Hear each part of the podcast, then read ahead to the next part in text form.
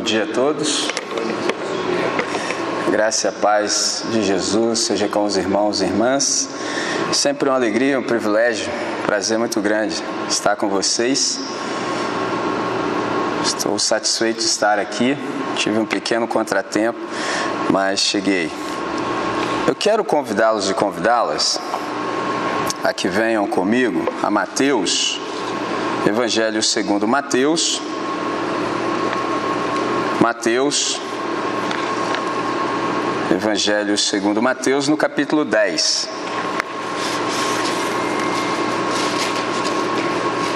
Evangelho segundo Mateus, capítulo 10.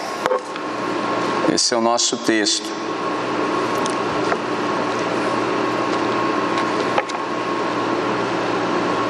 Mateus capítulo 10, eu começo a partir do verso 1. Tendo chamado os seus doze discípulos, deu-lhes Jesus autoridade sobre espíritos imundos para os expelir e para curar de toda sorte de doenças e enfermidades. Ora, os nomes dos doze apóstolos são, são estes: primeiro, Simão, por sobrenome Pedro, e André, seu irmão, Tiago, filho de Zebedeu, e João, seu irmão, Filipe e Bartolomeu, Tomé e Mateus, o publicano, Tiago, filho de Alfeu, e Tadeu, Simão Zelote e Judas Iscariotes, que no fim foi quem o traiu.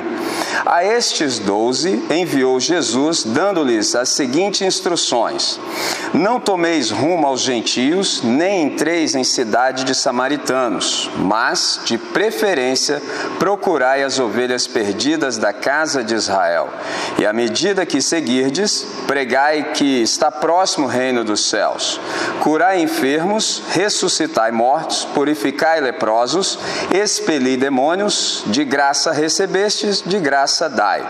Não vos provereis de ouro, nem de prata, nem de cobre nos vossos cintos, ah, nem de alforge para o caminho, nem de duas túnicas, nem de sandálias, nem de bordão, porque digno é o trabalhador do seu alimento. E em qualquer cidade ou povoado em que entrardes, indagai quem neles é digno, e aí ficai até vos retirardes. Ao entrardes na casa, saudai-a. Se com efeito a casa for digna, venha sobre ela a vossa paz. Se, porém, não o for, torne para vós outros a vossa paz. Se alguém não vos receber, nem ouvir as vossas palavras, ao sairdes daquela cidade ou daquela casa, sacudi o pó dos vossos pés. Em verdade vos digo que menos rigor haverá para Sodoma e Gomorra no dia do juízo do que para aquela cidade. Eis que eu vos envio como ovelhas para o meio de lobos. Sede, portanto, prudentes como, como as serpentes e simples como as pombas. E acautelai-vos dos homens, porque vos entregarão aos tribunais e vos açoitarão nas vossas sinagogas ou nas suas sinagogas. Por minha causa sereis levados à presença de governadores e de reis, para lhes servir de testemunho a eles e aos gentios.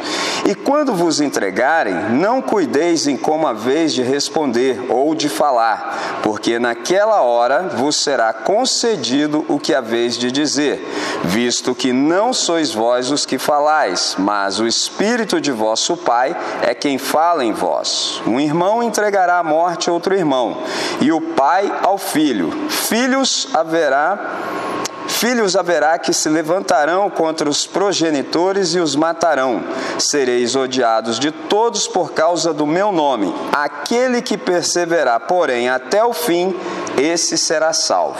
Quando, porém, vos perseguirem numa cidade, fugi para outra, porque em verdade, em verdade vos digo que não acabareis de percorrer as cidades de Israel até que venha o filho do homem. O discípulo não está acima do seu mestre, nem o servo acima do seu senhor.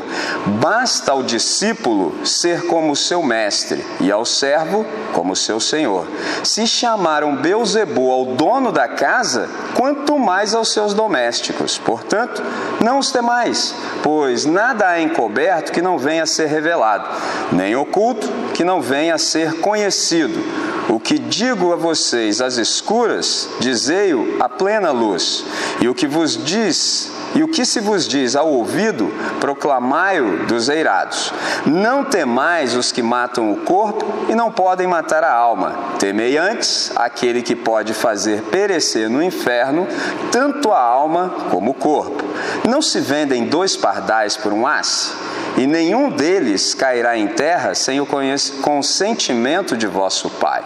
E quanto a vós outros, até os cabelos todos da cabeça estão contados. Não temais, pois, bem mais valeis vós do que muitos pardais. Portanto, todo aquele que me confessar diante dos homens, também eu o confessarei diante de meu Pai que está nos céus. Mas aquele que me negar diante dos homens, também eu o negarei diante de meu Pai que estás nos céus. Não penseis que vim trazer à terra paz. Não vim trazer paz, mas espada. Pois vim causar divisão entre o homem e seu pai, entre a filha e a sua mãe, e entre a nora e a sua sogra. Assim, os inimigos do homem serão os da sua própria casa. Quem ama seu pai ou a sua mãe mais do que a mim, não é digno de mim. Quem ama seu filho ou a sua filha mais do que a mim, não é digno de mim. E quem não toma sua cruz e vem após mim, não é digno de mim. Quem acha sua vida, perdê-la-á. Quem toda vida perde a vida, quem todavia perde a vida por minha causa, achá-la-á. Quem vos recebe a mim, quem vos recebe, a mim me recebe. E quem me recebe, recebe aquele que me enviou. Quem recebe um profeta no caráter de profeta, receberá o galardão de profeta. Quem recebe um justo no caráter de justo, receberá o galardão de justo. E quem der a beber, ainda que seja um copo de água fria, a um destes pequeninos, por ser meu discípulo, em verdade vos digo que de modo algum perderá o seu galardão. Vamos falar com o nosso Pai, vamos falar com Deus. Senhor nosso Deus, Pai de nosso Senhor e Salvador Jesus Cristo, que é o autor e o consumador da nossa fé. Nós, primeiramente, agradecemos pela possibilidade que temos de nos acercarmos da Escritura para dela obtermos a tua palavra. Deus, suplicamos que o Senhor possa nos sintonizar, que o Senhor possa nos equalizar, nos colocar na frequência certa, de tal modo que o teu Espírito nos ilumine e abra o nosso entendimento de tal maneira que compreendamos as maravilhas da tua lei nesse tempo e também para esse tempo. Fazemos essa oração em nome de Jesus. Amém, Senhor. Amém. Nós estamos numa conversa que nós começamos exatamente em janeiro. Nós temos um tema anual que é IBCVR, Igreja Batista Central em Volta Redonda, uma comunidade de discípulos. Então, na nossa segunda reflexão, eu disse aos irmãos por que é que a igreja é chamada de comunidade. E o nosso exemplo para isso é exatamente a Trindade. Deus, quando fez algo à sua imagem e semelhança, sendo ele uma família, uma comunidade, só poderia fazer outra comunidade. O que é a igreja se não resgate da humanidade? O que é a humanidade? É a unidade humana. Nós perdemos isso lá na queda. Por isso é que hoje nós não mais chamamos o semelhante de o próximo. Nós aprendemos com, com os gregos que na verdade é o outro. Outro é alguém essencialmente de mim. Não existe ninguém no planeta que seja essencialmente diferente de mim e de você. O que existe no planeta é uma extensão de nós. Outra é uma ideia filosófica grega. Na fé cristã, isso não existe. O que existe, todas as vezes que nós olhamos para uma pessoa, na verdade, nós deveríamos ver a nossa extensão. E se de nós cuidamos, cuidaremos também da nossa extensão. Agora, isso não acontece em nenhum outro lugar senão entre nós. Se perder perdermos essa compreensão, perdemos tudo. O que é a igreja? É o resgate da compreensão de que nós somos a nova humanidade, cujo cabeça é Jesus de Nazaré.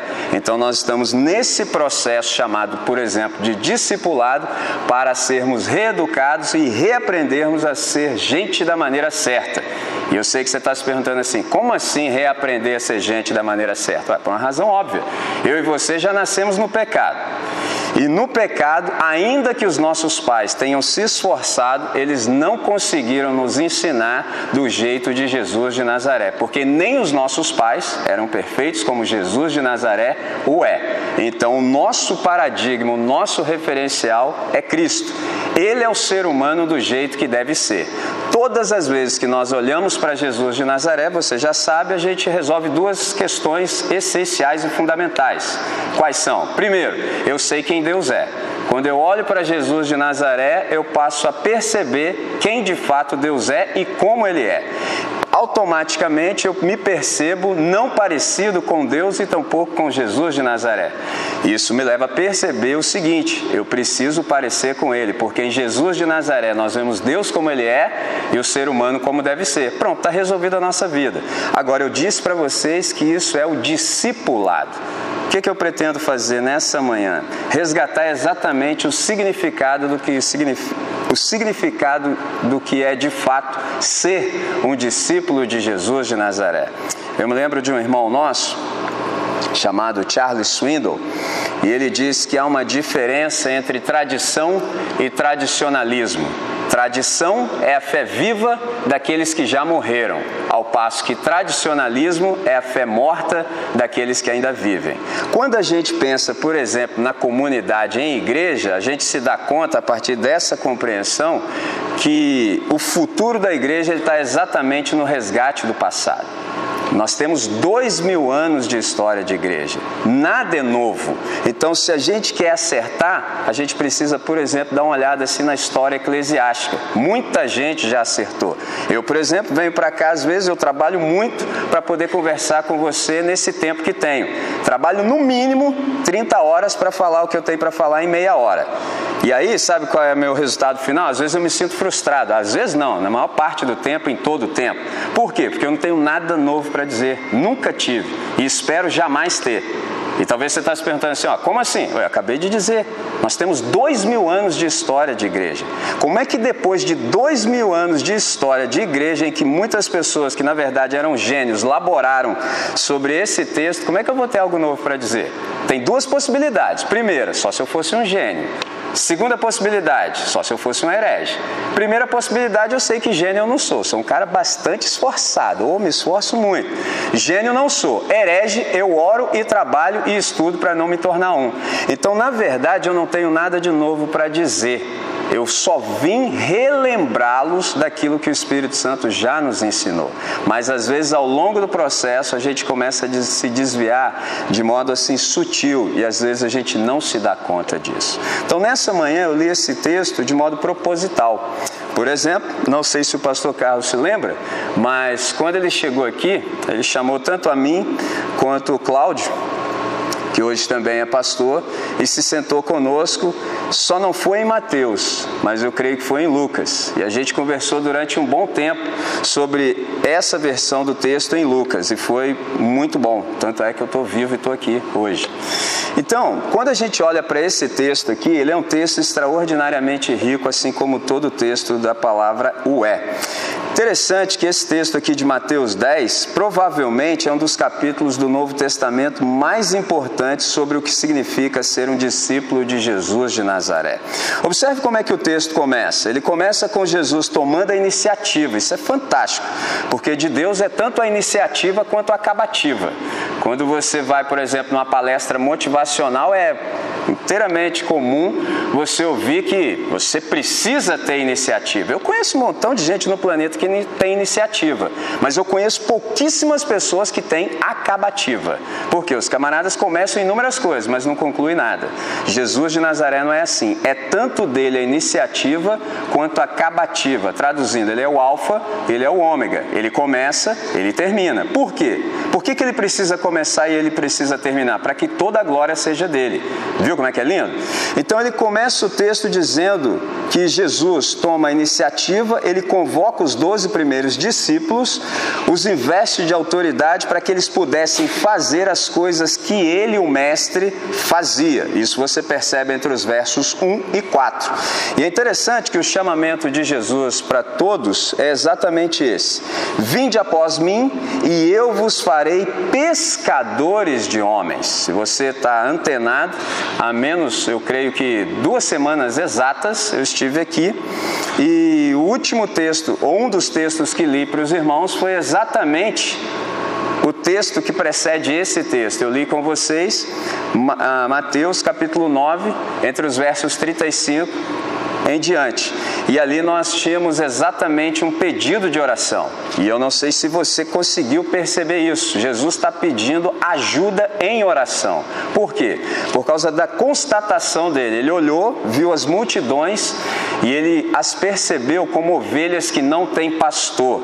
E ele disse assim: Rogai, pois, ao Senhor da seara que envie trabalhadores para a sua seara. O que, que Jesus está falando? Ajudem-me em oração. Olha que coisa fantástica. Mas às vezes a gente perde a noção da humanidade de Jesus. Jesus é Deus? Sim, 100%. 100% homem. Como homem, ele precisava orar pela mesma razão que eu e você também precisamos. Qual? Saber qual é a agenda do Todo-Poderoso para para o dia. É simples assim. Quando nós perdemos essa dimensão da humanidade de Jesus, a gente fica sem reverencial, a gente fica sem modelo, você fica sem saber como proceder na existência. O que está acontecendo exatamente nesse texto? A resposta à oração de Jesus. Interessante, ele orou, imediatamente foi ouvido, porque Deus só ouve a Deus. Só Jesus sabe pedir o que Deus quer. Tanto é que oramos em nome de Jesus. E você que já participa mais tempo, sabe que orar em nome de Jesus é pedir exatamente aqui e agora o que Jesus pediria se estivesse exatamente aqui e agora. Por isso o Pai ouve, porque o Pai só ouve o Filho. Simples assim. Por isso é que quando nós oramos, Deus não nos ouve. Na verdade, Deus ouve uma adequação que o Espírito Santo faz daquilo que nós dizemos, porque nós não compreendemos o que Deus quer. Viu como é que é lindo? Isso está escrito, é só você ler Romanos 8, 26, porque nós não sabemos orar como convém, mas o Espírito Santo intercede por nós com gemidos inexprimíveis, porque Ele sabe qual é a mente do Senhor. É uma coisa fantástica. Só vive mal agora quem quer. Quem não quer viver mal já sabe qual é o caminho. Perceba então que Jesus toma essa iniciativa entre os versos 1 e 4. Em segundo momento, observe o que ele faz. Após o convite para vir a ele, segue-se um envio com diversas instruções. Isso a gente vai perceber exatamente entre os versos 5 e 15. Agora, observe bem que o envio sucede o convite para vir. É interessante que quando a gente dá uma olhada em Marcos capítulo 3, entre os versos 13 e 15, note o que está dito. Depois subiu Jesus ao monte e chamou os que ele mesmo quis e vieram para junto dele. Então designou doze para estarem com ele e para os enviar a pregar e a exercer a autoridade de expelir demônios. Qual é o ensino que nós temos aqui? O fato do convite para vir preceder a ordem para ir é um lembrete de que o ministério flui da intimidade. Enquanto nós não passarmos tempo com Jesus, não vai acontecer nada de bom, porque o ministério de fato flui tão somente da intimidade. Primeiro nós nos quedamos aos pés de Jesus. Aí a gente aprende de Jesus e ele nos investe autoridade. Aí sim nós estamos habilitados. Observe o verso, a, a sequência. Ato contínuo, Jesus dá a eles alguns conselhos e palavras de encorajamento. Isso você nota entre os versos 16 e 33. Que serão essenciais diante das dificuldades pelas quais passarão, entre os versos 34 e 39. Traduzindo, nenhum de nós é pego de surpresa. Jesus já disse o que aconteceria conosco se nós levássemos as suas palavras a sério. Traduzindo, numa linguagem popular, a chapa ia esquentar. Simples assim. E aí ele conclui dizendo o seguinte: que há algumas recompensas. Quais são as recompensas? Verso 39. A vida a vida e o galardão que nunca se perderá. Isso a gente vê entre os versos 40 e 42. Isso aqui foi só um esboço para você perceber a riqueza do texto, o que está acontecendo aqui.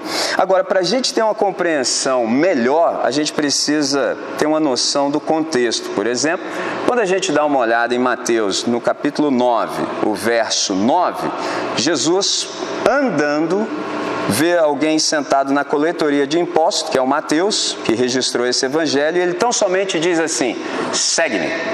É interessante que na tradução, na tradição judaica, quando alguém era convidado por um mestre, um rabino para segui-lo, era como se ouvisse essa pergunta instigante: Você quer ser como eu? Interessante. Todo convite para seguir um mestre, na verdade, tinha pergunta incutida: Você quer ser como eu? Se você respondesse positivamente, esquece tudo e anda após ele. Nem sempre a gente se dá conta do que aconteceu com Mateus. Imagina você ter um cargo público ou bem remunerado. Jesus simplesmente passou e falou: Segue-me. O camarada largou tudo. Largou tudo. Agora, observe, por exemplo, se nós fizéssemos um contraste com hoje. Interessante que a maior parte das pessoas que, infelizmente, segue a Jesus, segue interessado em alguma coisa. E é interessante que para andar com Jesus do Evangelho é tudo ao contrário. Você deixa tudo e vem comigo. Eu vou ser o seu suprimento. E hoje é exatamente o contrário. Um montão de gente anda com Jesus para saber o que pode tirar de Jesus. Interessante que uma vez uma pessoa disse assim: Pastor, Ensina-me uma oração que eu possa fazer mover a mão de Deus. falei, que que é isso, rapaz? falei, olha que coisa fantástica. Olha o que ele me disse em, pouca, em, pouca, em poucas letras. Que Deus é um bonachão que fica sentado sobre um alto sublime trono e se você não der uma fustigada nele com uma oração assim daquela, boa, não faz nada. falei, olha, não aprendi em lugar nenhum isso. Eu não oro para que Deus faça alguma coisa. Eu não oro para Deus me ouvir. É tudo ao contrário. Eu oro para que eu ouça Deus. Essa é a primeira questão, porque eu não consigo ouvir Deus. São um monte de vozes no planeta. Antes de Gênesis 3, só havia uma voz no universo. Ouviu, você sabe que é Deus. E agora? Dificuldade que é para você ouvir Deus agora? Difícil muitas vozes. Primeira coisa, eu oro para eu ouvir a Deus. Segundo, para ser impelido por Deus, porque a inércia é fantástica. Ninguém quer fazer nada. Esse é o problema. Com Jesus de Nazaré, segue-me. Você quer ser como eu sou? Vem comigo aproxime-se o máximo possível. é interessante que eu aprendi de um mestre o seguinte: a ideia era você ser coberto com a poeira do rabino. Como é que é isso? Você andava tão perto, mas tão perto por aquelas ruas empoeiradas, que ao término do dia você estava coberto pela poeira que se levantou pela sandália dele. Olha que coisa fantástica. Porque andando com Jesus é que você começa a perceber como é de fato a vida. Esse é o ponto, esse é o problema que a gente tem.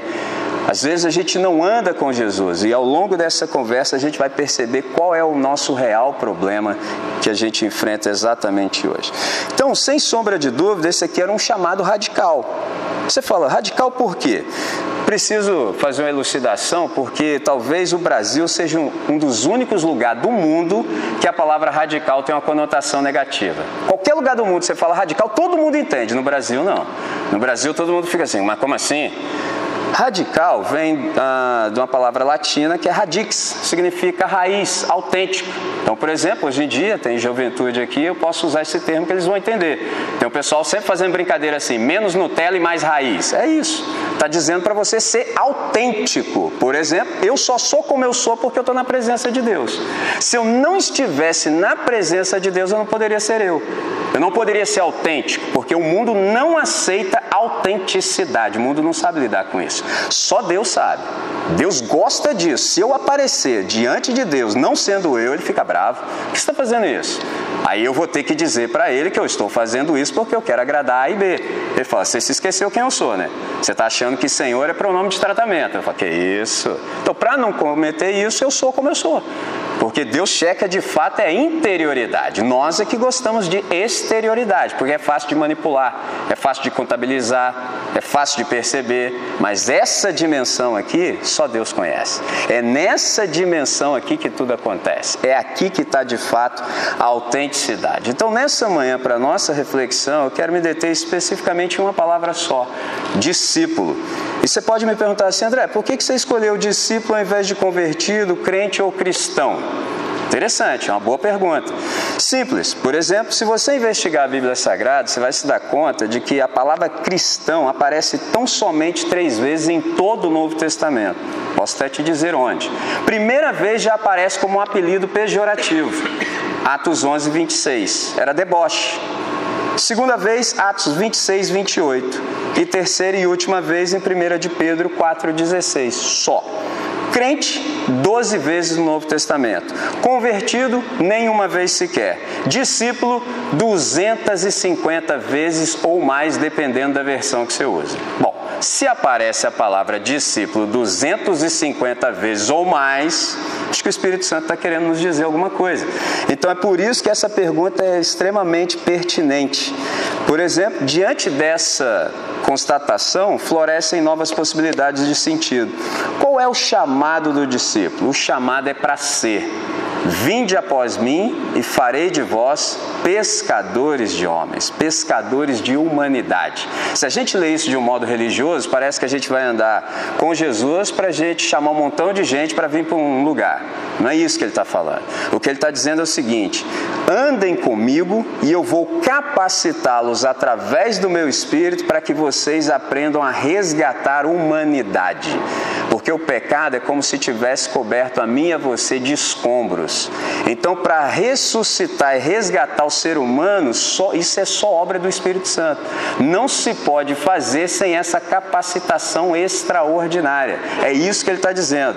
Então, na verdade, o chamado é para ser. Ser o quê? Verso 24 e 25 nos diz: basta ao discípulo ser como o seu mestre.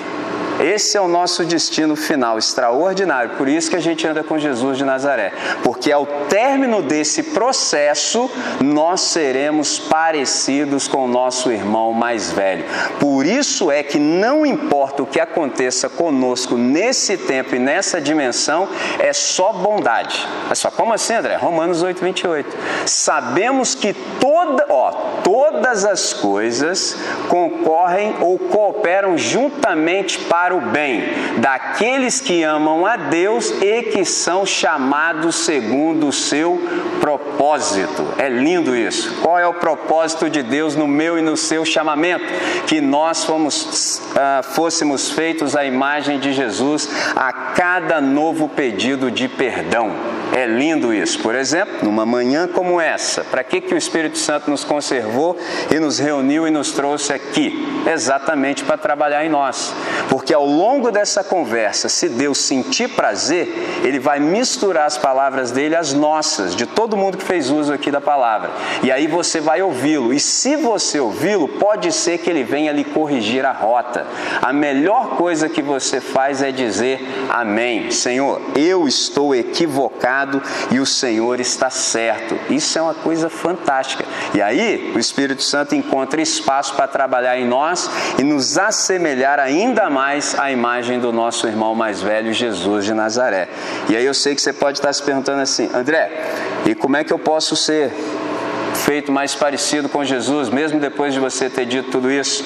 Observe o chamamento: segue-me, vem comigo. É interessante que eu me lembro do Agostinho, Santo Agostinho, para alguns, que ele disse assim: o que é seguir se não imitar? É interessante que o discípulo de Jesus é um aprendiz completamente submisso, que imita seu mestre acreditando que um dia será como seu Senhor, porque esse aqui é o nosso destino único na história.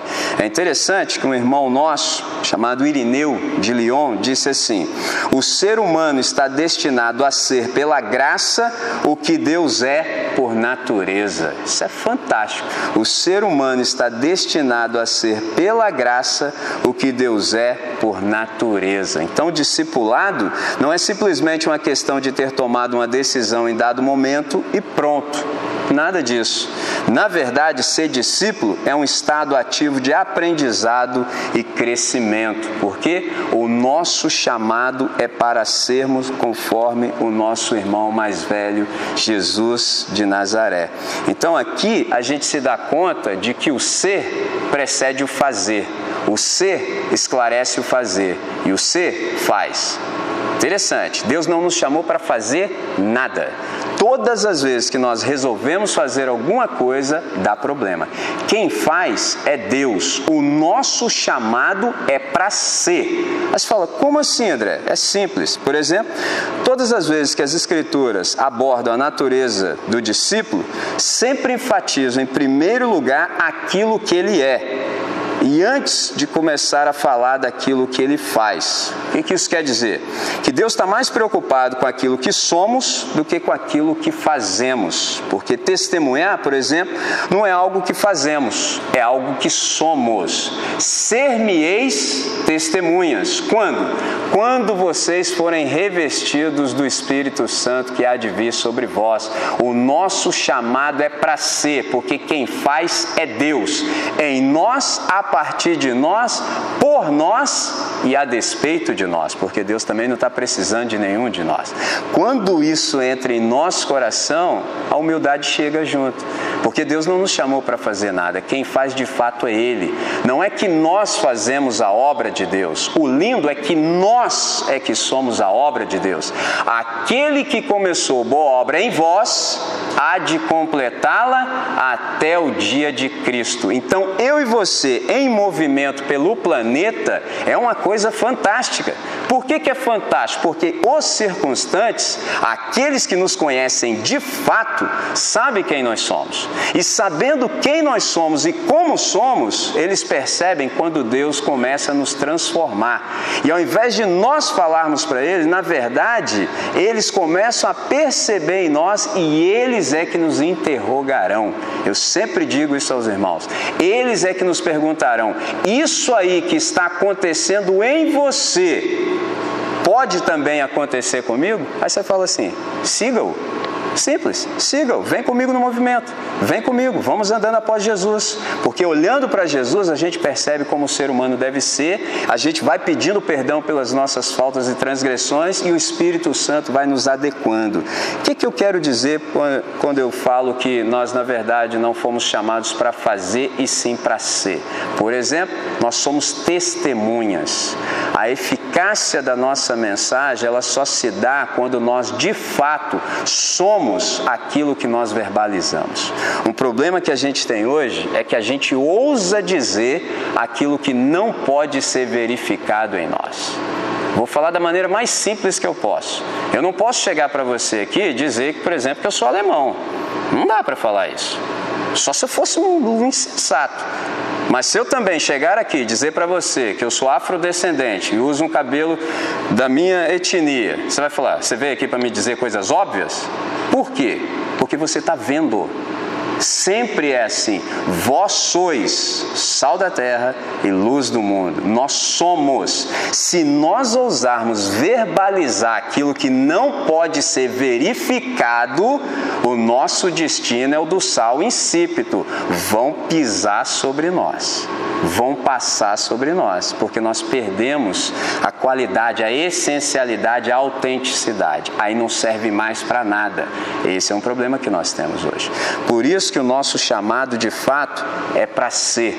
É interessante que nós somos discípulos, quer durmamos ou trabalhemos ou façamos qualquer outra coisa, nós sempre fazemos como testemunhas. Isso é interessante. Por quê?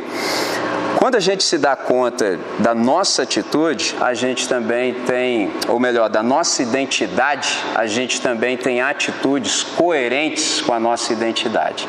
Todas as vezes que a gente procede de modo incoerente, isso dá um problemão para nós. A gente começa a obstacularizar aquilo que Deus quer fazer. A gente encontra muito isso. Eu, por exemplo, Todo o tempo, o tempo todo eu lido com isso. Gente que foi ferida, por exemplo, pelo aspecto institucional da igreja. Você sabe que igreja é organismo e organização. Então ela deveria ser o mínimo possível de organização para que tivesse o máximo possível de organismo. Hoje é exatamente o contrário.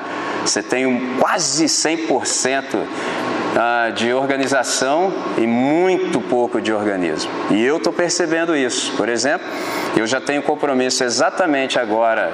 Que dia é hoje? De março? 3 de março? 4? Eu tenho compromisso até exatamente março do ano que vem só para lidar com essas coisas. Por quê? Porque agora as pessoas da instituição estão experimentando a falência dos pensamentos equivocados deles. E aí estão pedindo socorro. É lógico que eu sei que eu não vou resolver isso com a pregação, só se resolve com arrependimento. Mas, como me convida, eu vou de, com todo o meu prazer. Mas eles se esqueceram de uma coisa. O que, que eles se esqueceram? Da identidade. E se você se esquecer da identidade, dá para governar, por exemplo, uma igreja sem o Espírito Santo? Dá. Por que, que dá? Porque é só você aplicar, por exemplo, técnicas de administração. Simples. Simples assim. Dá para fazer. Mas não significa que está contento, não significa que está do jeito que Deus quer. Qual é a palavra para essa manhã? Por isso que é extremamente importante a gente saber de fato o que significa ser discípulo de Jesus de Nazaré. E você pode me perguntar, André, por quê? Porque definir o discípulo é definir as suas relações com o Cristo. Para quê? Para que se possa viver de modo coerente, coerente com Deus e com a sua vontade. A gente já sabe que a vontade de Deus é a norma de funcionalidade do universo. Tudo que está fora da vontade de Deus está disfuncional, não cumpre o seu papel existencial. Tudo no universo tem um telos e tem um etos, tem uma finalidade e tem um comportamento coerente com a finalidade. Todas as vezes que nós nos esquecemos disso, dá problema. Todas as coisas precisam ser usadas de acordo com a sua finalidade existencial. A pergunta é: e qual é a nossa finalidade existencial no planeta? Ou seja, para que Deus nos salvou? Se eu pergunto por que Deus nos salvou, qualquer um pode abrir em João 3,16. Mas a questão é: para que? Para que, que Deus me salvou? Simplesmente para envelhecer e esperar eu morrer para o céu? Aceite a Jesus para quando você morrer para o céu? Isso é um projeto de morte. Na verdade, Jesus de Nazaré tem um projeto de vida. Eu vim para que vocês tenham vida e a tenham em abundância. Traduzindo, nós podemos começar a experimentar aqui agora um avant premier, uma antecipação do novo céu e da nova terra. Quem estiver perto de nós vai perceber isso. O nosso problema é exatamente esse. Todas as vezes que nós esquecemos a nossa identidade, a gente começa a se desviar. Sutilmente. No início, ninguém percebe, mas dois mil anos depois, a diferença é absurda. Dá para perceber. Eu tenho inúmeras pessoas que eu conheço que dizem assim: André, por que, que aqui está escrito uma coisa e eu não encontro pessoas que vivem assim? Eu falo, essa hora é uma das piores horas que tem para você, como discípulo de Jesus. Você precisar concordar que o camarada está certo. Aí eu tenho que dizer para ele: é nossa culpa. É nossa culpa. Sabe por que é nossa culpa? Porque para nós ficarmos confortáveis em nossos pecados, a gente inventou até um outro Jesus. Porque, por exemplo, vir para uma reunião como essa, se nós vamos ter um contato com o Jesus do Novo Testamento, é algo perigoso. Por que, que, é perigoso? Porque todas as vezes que a gente se reúne, a gente vai precisar se arrepender. Então não posso vir para uma reunião como essa de qualquer jeito. Eu posso até estar tá vindo conversando sobre coisas triviais. Mas se eu tiver com um amigo, vai ter um momento que um de nós vai falar assim: peraí, peraí, peraí. Nós estamos indo para onde? Aí o outro vai dizer: ué, Estamos indo para a nossa reunião de família. Nós vamos ler o livro do nosso irmão, né? Sim. Então pode ser assim que algo em nós não esteja do jeito certo. É, pode ser. E a gente vai precisar se arrepender? É. Então você não acha melhor assim, a gente preparar já o nosso coração, o nosso espírito assim? Porque a gente pode fazer isso de qualquer jeito. Ó. Às vezes a gente não verifica isso. Já ouviu falar de reverência? Desde o dia em que inventaram que reverência era posição de corpo, estragou tudo. Inúmeras pessoas pensam que reverência é você ficar em pé para ler o texto. Eu não sei por que, que a gente senta depois. Reverência é aqui, ó, é nessa dimensão. E nem sempre nós o somos. Não tem nada que ver com exterioridade, tem que ver com postura de coração. Só Deus sabe. Se nós perdermos isso, a gente perdeu tudo. Eu espero que nessa manhã essa compreensão do que de fato seja um discípulo possa encontrar espaço no nosso coração. O texto que eu li com os irmãos na última vez que eu estive aqui, Mateus 28, Jesus disse assim: Indo, fazei discípulos de todas as nações. O quanto eu puder, sempre eu vou ressaltar a importância de uma reunião coletiva e comunitária como essa. Por quê? Jesus disse assim: vocês vão ensiná-los a guardar todas as coisas que eu vos tenho ordenado. Se ele tivesse dito só ensinar, nossa, era fácil, irmão, era muito fácil. Era só fazer uma apostila, era só fazer um DVD, era só gravar MP3, era fácil. Mas ele ensinou a guardar todas as coisas. Aí tem uma implicação diferente. Não se faz discipulado com alguém falando e você sentado aí. Não é assim é pelo caminho.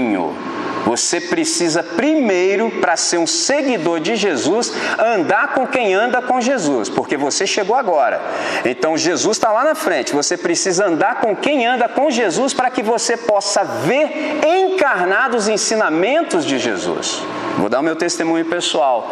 Por exemplo, eu vim para essa comunidade impelido por Jesus. Ninguém pregou para mim.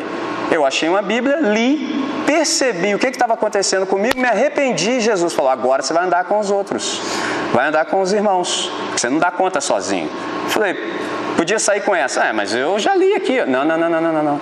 Tem coisas de Deus que nós nunca saberemos sozinhos. Só se ler Efésios que você aprende isso. Capítulo 2, 3. Simples assim. Você só vai discernir quando você estiver com todos os santos. Porque ler, eu aprendo sobre Jesus. Porque eu sei ler. Então eu ganho conteúdo. Mas quando eu ando com os irmãos, eu vejo isso materializado. Impressionante. Por exemplo, essa semana, nosso irmão Billy Graham foi promovido à glória. E eu me lembro de algo que eu aprendi com ele que é o seguinte: a salvação é de graça, mas o discipulado custa tudo. Parafraseando, a salvação é individual, mas o discipulado é coletivo e comunitário. Você nunca vai perceber Deus sozinho, não tem como. Se nós perdermos essa dimensão, a gente perdeu tudo. Nessa manhã, eu espero que o Espírito Santo possa ter transformado essas palavras que a gente conversou em palavra dele para você. Ele é o administrador da graça. Espírito Santo na economia da Trindade é aquele que aplica a salvação em nós. Então, se for assim, se você nessa manhã foi edificado, se você foi desafiado, se você foi corrigido, se você foi confortado estimulado, eu quero te convidar para que a gente ore. Eu estou satisfeito de ter aqui nessa manhã Paulinho e Estênio, e eu queria chamar o Estênio para que ele viesse aqui e orasse conosco. Cheguei, Estênio. Eu tive o privilégio de trabalhar durante 10 anos da minha vida com o Estênio. Nos últimos dois anos, ele foi para o Espírito Santo. Vou adiantar uma matéria aqui. E se tudo der certo, tudo correr bem, de acordo com a vontade de Deus, em outubro próximo, o Estênio será submetido a um concílio. E aí, se ele for aprovado, será reconhecido pela comunidade como um pastor e vai missionar num lugar sugestivo chamado Cafarnaum, na Bahia. Se isso não for direção de Deus, eu não sei o que é, né? Não, não. Você vai para Cafarnaum, não for Deus, eu não sei. Então, Stênio, ore conosco, ore conosco. E eu tenho uma última pergunta para nós. A gente conversou sobre discipulado. Então essa voz de Jesus ela continua ecoando. E a voz dele nessa manhã é: você quer ser como eu? Isso aí só você pode responder. Se você quiser, ele está passando, ele não para de andar nunca. Se ele não para de andar nunca, eu preciso te fazer outra pergunta. Isso exige renúncia. Não dá para seguir Jesus com um montão de tranqueira, irmão. A gente só carrega um montão de coisas, eu sei te dizer por quê, porque eu estou nesse processo também, porque a gente não confia em Jesus. Por isso que a gente tem que se precaver. Eu não sei se você prestou atenção, mas tem uma parte nesse texto que me chama muita atenção, que é a parte de ir descalço pregar. Ele falou para nem levar sandália. Rapaz, tem lugar que você não prega nem sem terno e gravata. Como é que eu vou chegar descalço, rapaz? Tá vendo? Levar Jesus a sério é isso aí. Como é que eu vou descalço pregar? Não, que isso, cara? Sem cartão de crédito? Não dá, irmão. Ou seja, eu cuido de você. Então a gente vai precisar fazer renúncia. A pergunta nessa manhã é: o que você tem renunciado para poder seguir Jesus?